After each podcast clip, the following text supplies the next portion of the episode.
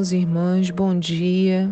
Como vocês estão nessa manhã? Uma manhã fresca na presença de Deus. Hoje é dia 15 de setembro, um dia especial porque é o aniversário da minha mãe. Mas temos muitos aniversariantes também. Todos os dias, né? Ah, a gente nunca sabe para onde esse áudio vai chegar, então há diversos aniversariantes. Que o Senhor abençoe a cada um. Aqui é a pastora Nícia, beijante da comunidade da Aliança, e hoje nós vamos falar de três textos: Gênesis 22, Jeremias 23 e João 6, do 25 ao 59. Eu gosto de lembrar que essas são as leituras do dia. Nem é, sempre falamos sobre todas elas. Às vezes é algum detalhe de algum texto específico que a gente comenta no nosso encontro aqui dessa manhã. Então, a pergunta para nós hoje é: o que Deus te pede hoje em sacrifício? Eu quero que você se. Não sei se você se percebe, a gente está ouvindo o som do chofar ao fundo, porque a gente está caminhando no entendimento sobre as festas, no preparo para os dias que estão vindo temos uma sequência de três festas bíblicas. O Ano Novo Bíblico, também chamado de Rosh Hashanah, que é o dia do Yom Teruah, o dia que se toca o chofar, as trombetas. Depois temos na sequência o Yom Kippur, que é o dia que nós fazemos o culto de cura, buscamos a cura do Senhor e a festa de tabernáculos. Então, hoje acompanhamos a leitura de Gênesis 22 e nela um papo de Deus com Abraão. No versículo 1 diz assim: Passados esses acontecimentos, esses acontecimentos nós falamos sobre ele ontem, o que acontece em Gênesis 21, que é a gravidez de Sara e o nascimento de Isaac. Deus submeteu a Abraão uma prova, convocando-o: Abraão, Abraão.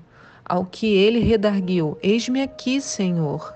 Então Deus lhe ordenou: Toma Isaac, teu filho, teu único filho, a quem tu muito amas, e vai-te à terra de Moriá.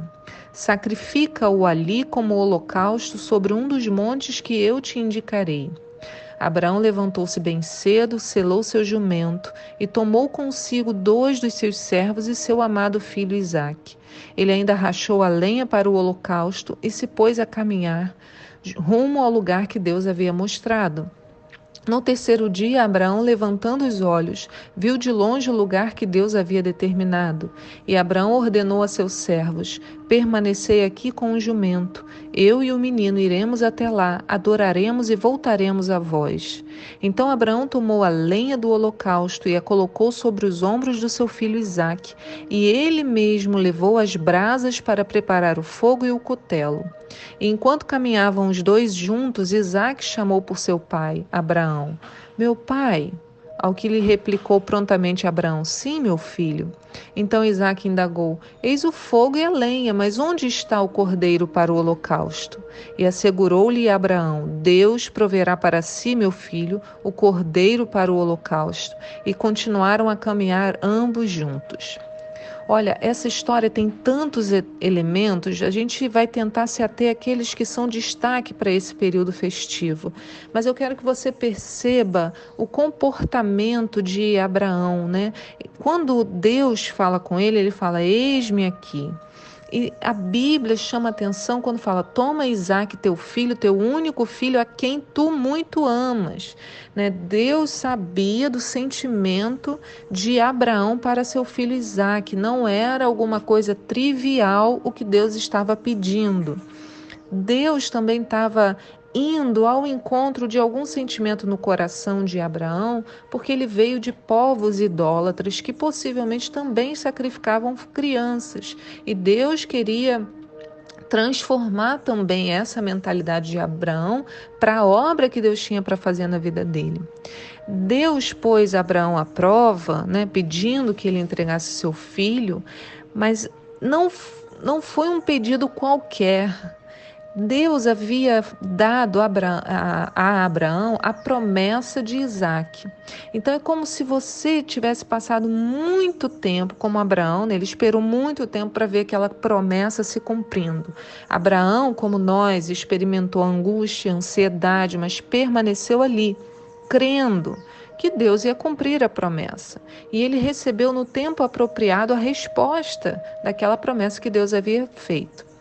Passado algum tempo, então, a tradição diz que Isaac já era crescidinho e a palavra nos permite inferir isso, porque ele, é, Isaac já está raciocinando, ele olha, ué, pai, tem fogo, tem lenha, mas cadê o cordeiro, né? Então, ele não era uma, uma criança muito pequena. Então, é, Deus ele retorna, né? então Deus dá a, a promessa, essa promessa fica com Abraão por um tempo, e Deus retorna a Abraão e lhe pede aquilo que era mais importante para ele, porque diz: passados esses acontecimentos, Deus submeteu Abraão a uma prova, convocando-o.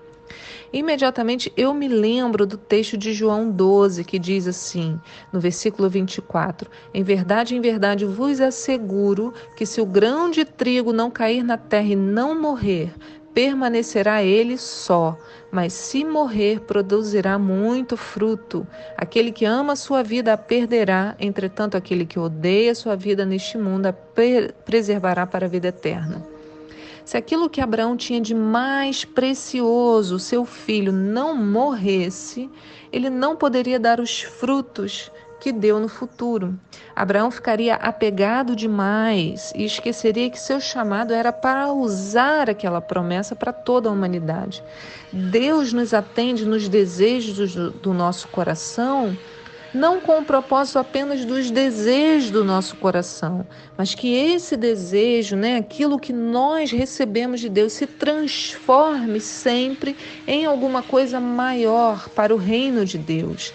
A gente precisa entender isso, senão a nossa vida se resume a clamar a Deus pelos nossos desejos, sem entrar na contrapartida, que é entregar essas promessas que Deus atendeu para Ele de volta. Quando a gente não faz esse exercício, a gente fica preso àquelas coisas que recebemos e aquilo passa a ser o nosso tesouro.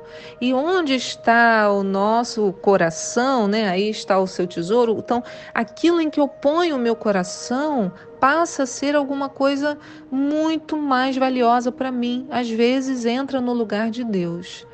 Isaac é a representação de Jesus, o filho que deveria morrer. Quando Sara declara, como vimos ontem né, em Gênesis 21, 6, ela diz: Deus me deu um grande motivo para sorrir, e todos os que souberem dessa história muito se alegrarão. Ela estava profetizando a alegria que viria à terra através de Jesus Cristo, nosso Senhor. Mas, pois bem, o que, que acontece? Abraão acolhe o pedido de Deus. Ele se compromete, ele toma a melhor decisão que poderia tomar obedecer. Eu sempre fico admirada da fé de Abraão, né? principalmente nesse trecho que diz: Olha, no terceiro dia, Abraão, levantando os olhos, viu de longe, no versículo 4, viu de longe o lugar que Deus havia determinado, e Abraão ordenou a seus servos: Permanecei aqui com o jumento, eu e o menino iremos até lá, adoraremos e voltaremos a vós. Ele não tinha dúvidas de que Deus faria alguma coisa. Ele disse: Eu e o menino iremos, adoraremos e voltaremos. Mas Abraão também sabia que se Deus tomasse o filho dele, ainda assim ele retornaria, a vida seguiria. Isso que eu acho mais incrível, ele podia estar se referindo, por exemplo, a retornar ele e Deus. Voltaremos, eu e Deus, sem o menino. Eu não sei, eu fico pensando nessas coisas. De todo modo, uma das frases mais intrigantes e proféticas que Abraão vai falar está nesse texto, quando Isaac o pergunta a respeito do cordeiro no versículo 7, né? Abraão, meu pai. E Abraão disse a ele: Sim, meu filho. Então Isaac perguntou: Tenho fogo, a lenha, mas onde está o cordeiro? E assegurou-lhe Abraão: Deus proverá para si, meu filho, o cordeiro para o holocausto. E continuaram a caminhar ambos juntos. Essa frase, Deus proverá para si, meu filho, o cordeiro para o holocausto. Para entendermos isso, temos que compreender melhor a respeito dessa palavra chamada holocausto. Esse tipo de sacrifício está descrito em Levítico 1, um sacrifício voluntário que devia ser totalmente queimado. Ele não era feito para pecado, mas ele era feito para Deus, completamente. Não era assim, ah, eu pequei e vou lá fazer um sacrifício. Não. Era isso que Deus queria de Abraão: um holocausto de louvor, de gratidão, de entrega, de comprometimento. Tudo está aqui, ó. Senhor, queima tudo no altar. Esse sacrifício, se você ler lá em Levítico 1,4, o sacerdote impunha as mãos sobre ele. Diz assim: porá a mão sobre a cabeça do animal do holocausto para que seja aceito como propiciação em seu lugar, e em seguida imolará o novilho diante do Senhor. Então eu deveria me queimar completamente em adoração ao Senhor. Então, quando eu levo um animal lá, eu ponho as mãos sobre ele, aquele animal passa a ser a representação, a minha representação. A gente vê Abraão fazendo isso. No versículo 9 diz: Finalmente chegaram ao lugar que Deus lhe apontara. Abraão construiu o altar, dispôs a lenha, depois amarrou o filho e colocou sobre o altar em cima da lenha. Abraão estendeu a mão e apanhou a faca para imolar seu filho. Então, primeiro Abraão estende as mãos. O que ele estava fazendo? Esse tipo de sacrifício. Colocar as mãos e falando: Senhor, entrego a ti esse animal agora, no caso era Isaac, significa a mim mesmo, em adoração completa a ti. Então, o, quando o sacrifício é totalmente entregue, né, pelo menos ali no coração de Abraão, entenda que até aquele momento, para Abraão, o filho ia morrer. Então, Abraão se comprometeu completamente. O que, que acontece quando isso, né, ele toma essa decisão? No versículo 11 diz: Entretanto, o anjo do Senhor o chamou do céu: Abraão, Abraão. O que prontamente lhe respondeu Abraão: Eis-me aqui. E ele disse: Não estendas a tua mão contra o rapaz, ordenou o anjo. Não, lhes faz, não lhe faças nada. Agora bem sei que temes a Deus, porquanto não me negaste teu filho amado, teu único filho. E em seguida, tendo Abraão erguido os olhos, viu atrás de si um cordeiro preso pelos chifres entre os arbustos. E tomou Abraão o carneiro e ofereceu em holocausto em lugar do seu filho. Então Abraão deu àquele lugar o nome de Avé Jiré, o Senhor proverá. Por isso, até nos nossos dias se diz: no monte do Senhor se proverá. Aleluia! No monte do Senhor há provisão. No monte do Senhor, quando eu me comprometo, entrego completamente a Ele, o Senhor provê. E o que, que Ele provê? Ele provê Jesus Cristo, que morreu no meu lugar. Eu deveria morrer, mas o Senhor Jesus foi entregue e sacrificado totalmente. Eu quero que você observe por onde o cordeiro estava preso? Pelos chifres. Esse chifre do carneiro é o chifre que é o chofar que tocamos nessa festa. Entenda que foi o chofar que permitiu a presença do cordeiro ali para o sacrifício. Sem os chifres, o animal estaria livre, mas foi pelo chofar que ele ficou preso nos arbustos. E aí o chofar permitiu que ele fosse de fato entregue. Então, o que, que aconteceu, irmãos, e o que, que vai acontecer conosco nesse domingo? Um novo começo ali, quando há a morte né, na, no coração de Abraão, quando ele se desvencilha daquilo que era mais importante para ele desse mundo, então Abraão se entrega totalmente a Deus. O Rosh Hashanah acontece bem ali, aos olhos de Abraão, um novo começo para ele. Como que a gente pode observar isso? Quando a gente observa e lê a palavra profética de Deus sobre a vida de Abraão. No versículo 15 diz: O anjo do Senhor bradou uma segunda vez, chamando Abraão e declarou: Juro por mim mesmo, palavra do Senhor, por quanto, por quanto me ofereceste este gesto, não me negando teu filho amado, teu único filho, esteja convicto de que eu te acumularei de bênçãos, eu te confirmarei uma posteridade tão numerosa quanto as estrelas do céu e quanto a areia que se espalha pelas praias do mar, e a tua descendência conquistará as cidades de todos que se levantarem contra ti por intermédio dos teus inúmeros descendentes. Serão abençoadas todas as nações da terra, porquanto tu me obedeceste.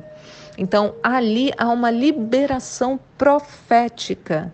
É isso que comemoraremos neste domingo, o dia do novo começo, uma liberação profética sobre as nossas vidas, porque quando nos comprometemos com o nosso Deus, ele vem ao nosso encontro.